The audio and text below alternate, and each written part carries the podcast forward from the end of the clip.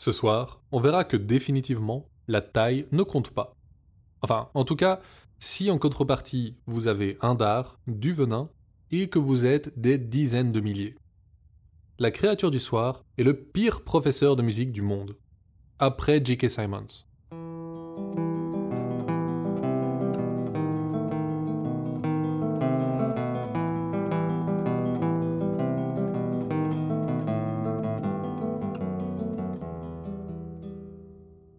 Écoutez Contes des Sorts Perdus, l'émission qui vous fait découvrir les contes et mythes que vous ne connaissiez pas encore et vous replonge dans ceux que vous aviez peut-être oubliés. Ceci est l'épisode 30, Chien rouge, où on arrivera enfin à la dernière aventure de Mowgli. Enfin, presque.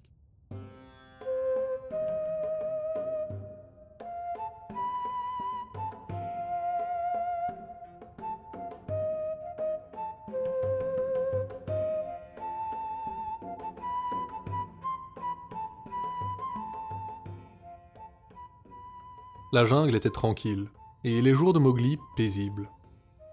Il y avait déjà plusieurs lunes qu'il avait roulé la grosse pierre devant la grotte de Perlou et Merlouve, après avoir chanté pour eux le chant de la mort.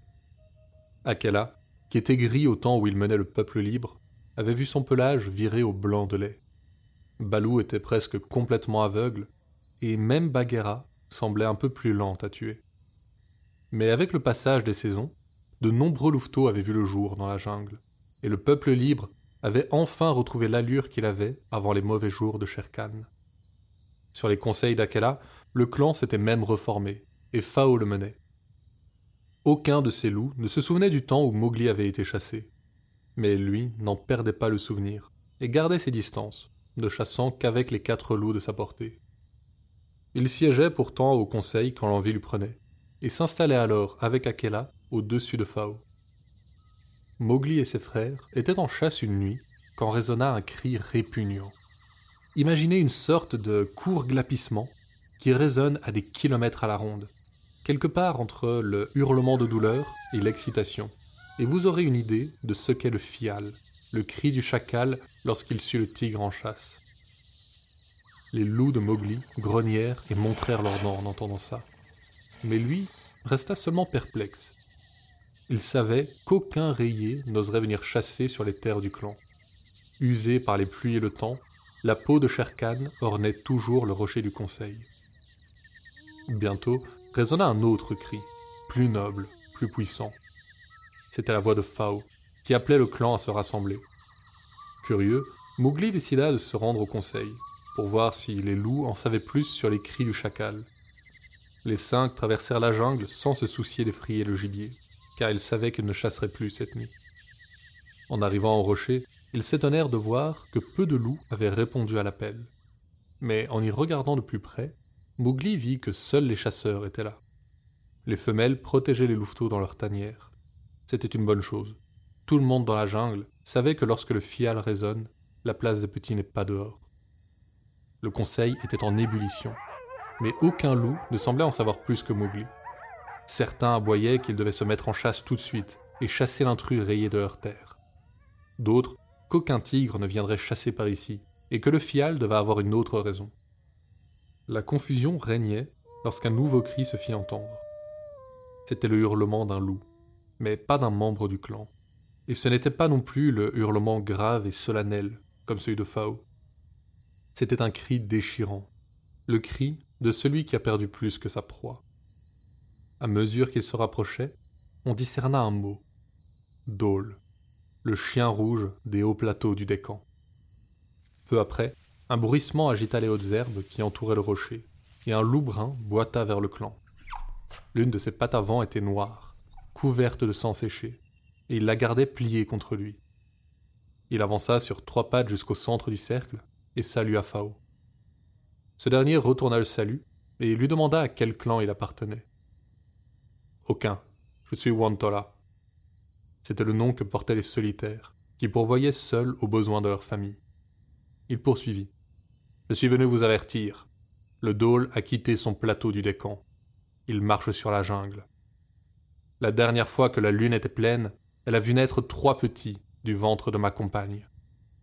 Elle n'était qu'un croissant quand elle les vit mourir tous les quatre. À ces mots, le conseil éclata en aboiements et hurlements de toutes parts. Il fallut toute la voix de Fao pour ramener le calme. Que viennent faire les chiens rouges dans la jungle? Combien sont-ils? Ils prétendent que la jungle leur appartient, et que le gibier a déserté le décan. Pour leur nombre, je ne sais pas, mais ils sont trois de moins. Quand j'ai retrouvé les miens, j'ai réclamé la dette de sang. J'en ai tué trois, blessé deux fois plus, mais ils étaient trop nombreux, j'ai dû fuir. Ils sont sur mes traces. Si vous acceptez, je me reposerai ici ce soir, puis je réclamerai le reste de ma dette. Vous, vous devriez partir vers le nord, en attendant que le chien passe. S'attaquer seul à un clan de Dole et réussir à en tuer trois en s'en tirant seulement avec une patte morte était un exploit. Le chien du décan n'est pas très impressionnant comparé à un loup, et ne devrait pas faire la moitié de son poids. Mais là où quarante loups faisaient un clan de taille honorable, un clan de Dole ne comptait jamais moins de cent mâles. Ils ne chassaient pas à proprement parler, ils avançaient et dévoraient tout sur leur passage. Quand le Dole est en chasse, même le tigre lui abandonne sa proie. Malgré ça, les conseils de Wantola sonnaient comme une insulte aux oreilles de Mowgli. Hé, vous entendez ça, peuple libre? Cet étranger voudrait nous voir laisser nos terres aux chiens et aller au nord, nous nourrir de grenouilles et de vermines, en attendant piteusement qu'il ait terminé de ravager nos réserves. Moi, Mowgli, je dis que le dôle n'est pas chez lui hors du décan, et qu'il peut y retourner s'y rouler dans la poussière. Que demain, les daims dorment en paix. C'est le chien rouge qui sera notre gibier, jusqu'à ce que leur clan s'en soit retourné à la queue basse, vous et moi sommes du même sang. Nous chasserons ensemble, j'en donne ma parole. Et sans attendre la réponse du clan, qu'il connaissait, Mowgli sauta sur ses jambes et fila à travers la jungle. Il courait avec le souffle de celui qui ne se soucie pas d'être entendu, avec le martèlement des pieds de celui qui ne chasse pas. Et bien sûr, emporté par sa course, il finit par trébucher il s'effondra au milieu d'un amas d'anneaux brillants sous la lune. Le grand python siffla de colère. Est-ce donc une façon de circuler lorsque d'autres chassent? Le gibier s'enfuit sur des miles et des miles, et j'ai faim. Je pourrais me laisser tenter par une petite grenouille.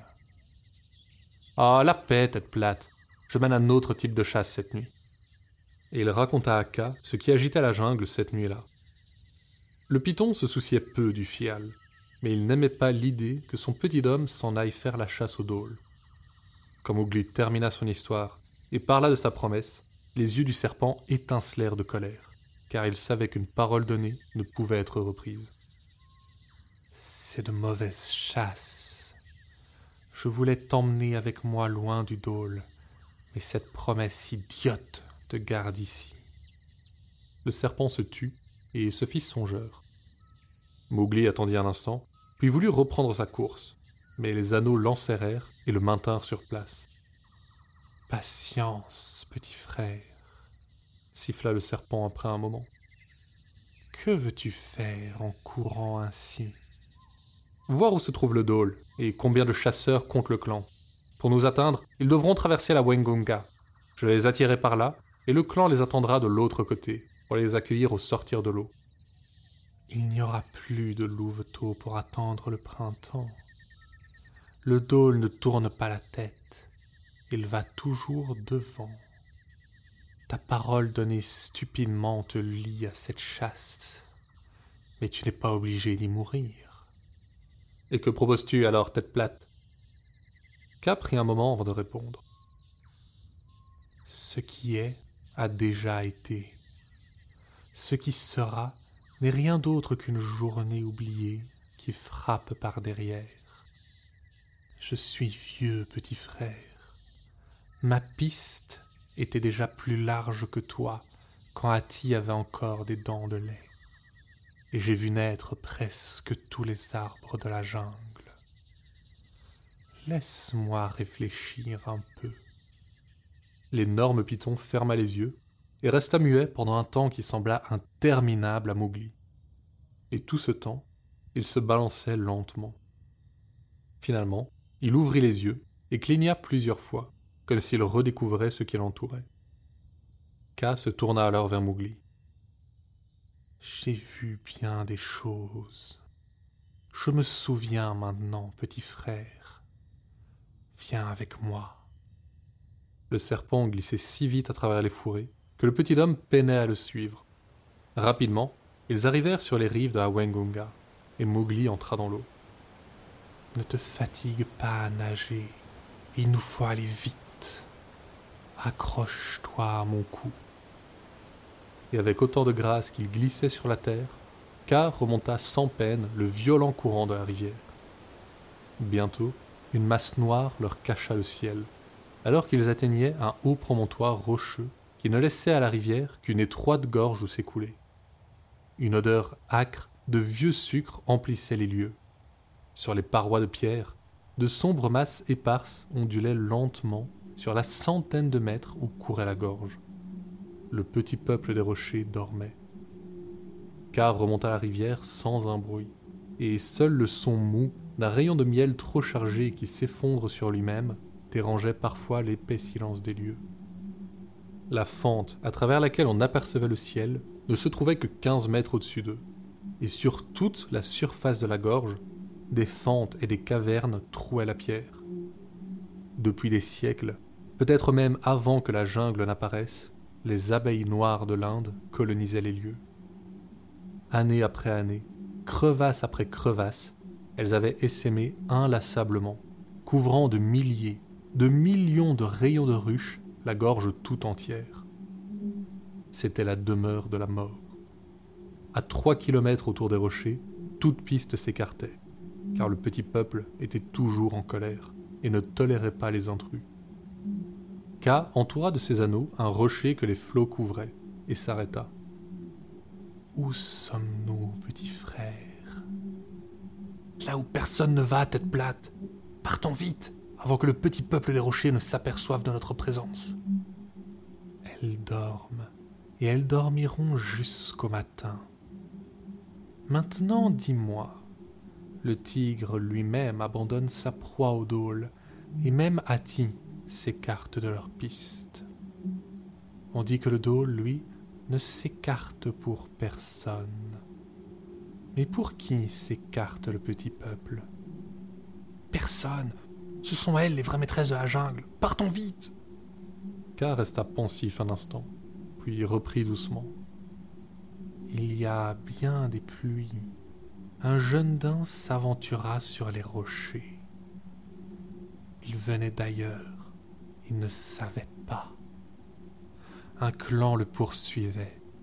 Les loups chassaient à vue, et ils étaient complètement absorbés par l'odeur du sang. Quand le petit peuple sortit des rochers, il était trop tard pour faire demi-tour, et il ne restait qu'à sauter dans la gorge. Mais les loups étaient morts avant de toucher l'eau. Le jeune daim, en revanche, s'en sortit. Sais-tu pourquoi? Mowgli secoua la tête. Parce qu'il était le premier et qu'il courait pour sa vie. Alors, la lumière se fit dans les yeux du petit homme. Ka partit avertir le clan et dit à Mowgli qu'il serait bientôt de retour et l'attendrait là. Il faudrait frapper au crépuscule avant que le petit peuple ne s'endorme et quand le dôle chasse mal. Mowgli, lui, grimpa dans les arbres et, de branche en branche, parcourut la jungle jusqu'à trouver les dôles. Le soleil se levait quand il les trouva, et le clan faisait de même. Il y avait là au moins deux cents chiens, tous chasseurs. Mowgli les observa un moment, puis avant qu'ils ne se mettent en route, il les interpella. Hé, chien, qu'est-ce que vous faites ici? La jungle n'est pas votre territoire. Vous risquez de vous perdre avec votre truffe si proche du sol. Cela, il l'avait dit non pas en utilisant la langue des dôles, mais celle de Chikai, le rat du décan, leur faisant comprendre qu'il ne voyait pas de différence entre eux et lui. Il n'en fallait pas plus pour enrager les chiens. Ils entourèrent l'arbre en lançant des aboiements furieux. Le chef en particulier hurlait aux singes sans poils de descendre leur dire ça en face. Mais Mowgli riait à ces provocations et montrait une impressionnante créativité dans les insultes qu'il continuait à leur lancer. Régulièrement, il laissait pendre un bras ou une jambe sous le museau du chef, juste avant de la retirer brusquement avant que l'autre ne morde. La colère montait, et soudain, le chef fit un bond de plus de deux mètres et faillit attraper le petit homme. Mais c'était précisément ce que Mowgli attendait. D'un mouvement précis, il attrapa le chef par la queue et dans le même geste, la lui trancha d'un coup de couteau avec l'autre main. Le dôle retomba lourdement au sol et Mowgli agita sa queue sous leurs yeux en imitant les pépiments de Chikai. Un frémissement agita les fourrures rousses du clan, et dans un silencieux grondement, ils s'assirent, les yeux fixés sur Mowgli. C'était fait. Quoi qu'il arrive désormais, ils ne reprendraient pas leur marche avant de l'avoir tué. Toute la journée, Mowgli resta couché nonchalamment sur sa branche, lançant une pique de temps à autre pour ne pas laisser son auditoire s'ennuyer. Finalement, le soleil couchant lança des reflets enflammés dans le poil des chiens, et Mowgli se leva. Il agrippa une branche, puis une autre, et d'arbre en arbre, entraîna tout le clan avec lui. Le soleil était presque passé derrière la canopée lorsqu'il atteint les rochers. Il se frotta alors avec de l'ail sauvage qu'il avait cueilli la veille, car le petit peuple en détestait l'odeur. Puis, prenant une profonde aspiration, il lança Va chercher et envoya valser la queue du chef en arrière. Rendus fous par l'odeur du sang, les dôles se précipitèrent vers la queue, laissant une fraction de seconde à Mowgli pour sauter à terre et se mettre à courir. Il courait pour sa vie, et il n'aurait eu aucune chance d'échapper aux dôles en terrain découvert pendant si longtemps si les chiens rouges avaient su ce qu'ils préparaient. Mais, certains qu'ils étaient d'attraper ce singe nu tôt ou tard, ils prirent plutôt le rythme régulier de la chasse, celui qui finit par épuiser même le buffle ou le daim. À cette allure, Mowgli parvenait à les garder juste à distance. En chemin, il frappait quand il le pouvait une pierre qui basculait dans les crevasses. Et derrière lui, il entendait le grondement grave du petit peuple qui se levait.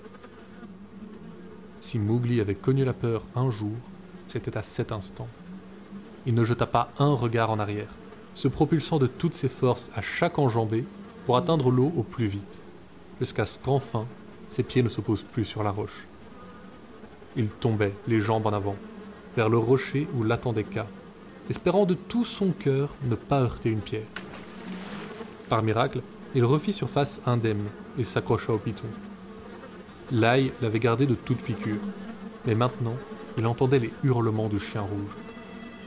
Eux aussi se jetaient dans la gorge, mais pris par surprise, ils ne s'en sortaient pas aussi bien que Mowgli. Beaucoup heurtaient les rochers avant même d'atteindre la rivière. Et la plupart étaient recouverts d'une masse noire vrombissante lorsqu'ils tombaient. Quand le nuage d'abeilles les abandonnait, juste avant qu'ils ne touchent l'eau, ils avaient déjà cessé de hurler. Mais même pour le petit peuple, les dôles étaient nombreux, et certains arrivaient dans l'eau indemnes, ou presque. Il leur fallait alors combattre le courant de toute leur force, car ils n'avaient pas, eux, de pitons géants pour les aider. La Wengunga les entraîna tous, morts ou vifs, et Mowgli et Ka suivirent. En chemin, le petit homme ne perdait aucune occasion d'égorger ceux qui passaient à sa portée. Bientôt, le courant les déposa sur les hauts fonds où attendait le clan. Épuisés, trempés, les dôles durent faire face au clan tout entier. Les puissants chasseurs étaient accompagnés des Laini à l'air encore plus féroces, et même quelques louveteaux d'un an se tenaient là. Mais malgré ça, les dôles étaient encore à plus de deux contre un. Les vagues grises et rousses se rencontrèrent dans de terrifiants cris et grognements. Ka était parti. Il n'avait gardé aucun amour pour le clan depuis l'exil de Mowgli. Mais Wantola était là, terminant d'égorger un lourd chasseur rouge, pendant qu'un peu plus loin, le vieil Akela attrapait un chien par le cou, alors que deux autres lui mordaient le flanc. Pour le plus gros du combat, seule la confusion régnait, et la masse était si dense qu'on aurait su dire qui mordait quoi. La marée souleva le corps d'un louveteau qui depuis longtemps avait arrêté de respirer, et sa mère hurlait furieusement, tuant tout ce qui s'approchait sans se soucier de ses propres blessures. Progressivement, la frénésie s'apaisa. On distinguait de mieux en mieux ce qu'il se passait à mesure que les corps étaient balayés sur le côté. Au milieu du combat, Mowgli aperçut le chef sans queue qui faisait face à deux Laini. Il les perdit de vue au moment où l'une d'elles agrippait sa gorge. Quand les chiens rouges voulurent fuir pour leur plateau aride, les loups leur donnèrent la charge, et bientôt les combats s'arrêtèrent. Au bord de la Wengunga, au milieu des corps de neuf dôles, on voyait la fourrure blanche d'Akela, inerte. Partout, elle était tachée de rouge, autant de ses blessures que de celles qu'il avait infligées. Mowgli le dégagea et posa la lourde tête du loup sur ses genoux. C'était une bonne chasse, petit frère. J'en suis content. Et toi, tu es libéré de ta parole. Mowgli est à nouveau un homme désormais. Aide-moi à me relever. Mowgli voulut répondre, mais déjà le vieux loup tentait de se lever. Avec l'aide de Mowgli, il se dressa et, avec ses dernières forces, il lança le chant de la mort avant de s'effondrer. Tout près gisait Wantola, sa dette payée, et çà et là quelques loups, Laini et Louveteau. Le combat avait coûté au clan quinze de ses membres. Mais des deux cents chasseurs rouges, devant qui même le tigre abandonne sa proie, aucun ne rentra au décan pour porter la nouvelle.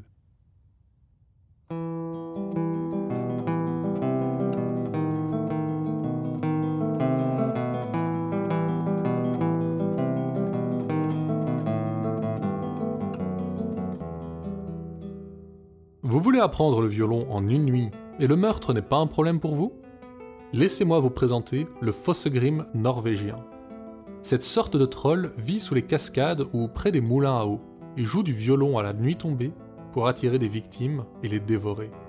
Mais si vous entrez dans ses bonnes grâces, il peut aussi vous apprendre à jouer assez bien pour faire danser les arbres et pleurer les pierres. Pour ça, il vous suffit de lui apporter à manger. Jetez un enfant dans la cascade et voilà, vous avez un professeur. Si l'enfant n'avait que la peau sur les os, il vous apprendra à peine à accorder l'instrument. Mais s'il était bien gras, il attrapera votre main et vous fera jouer jusqu'à ce qu'elle soit en sang. Quand vos doigts iront mieux, vous serez le meilleur musicien des environs.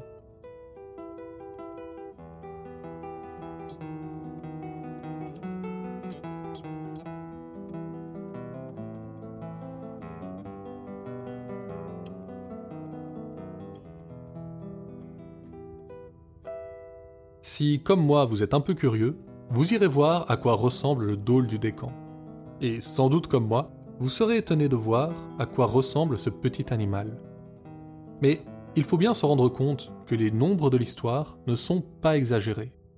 À l'époque où Kipling vivait en Inde, une meute de dôles comptait au moins une centaine d'individus, parfois beaucoup plus.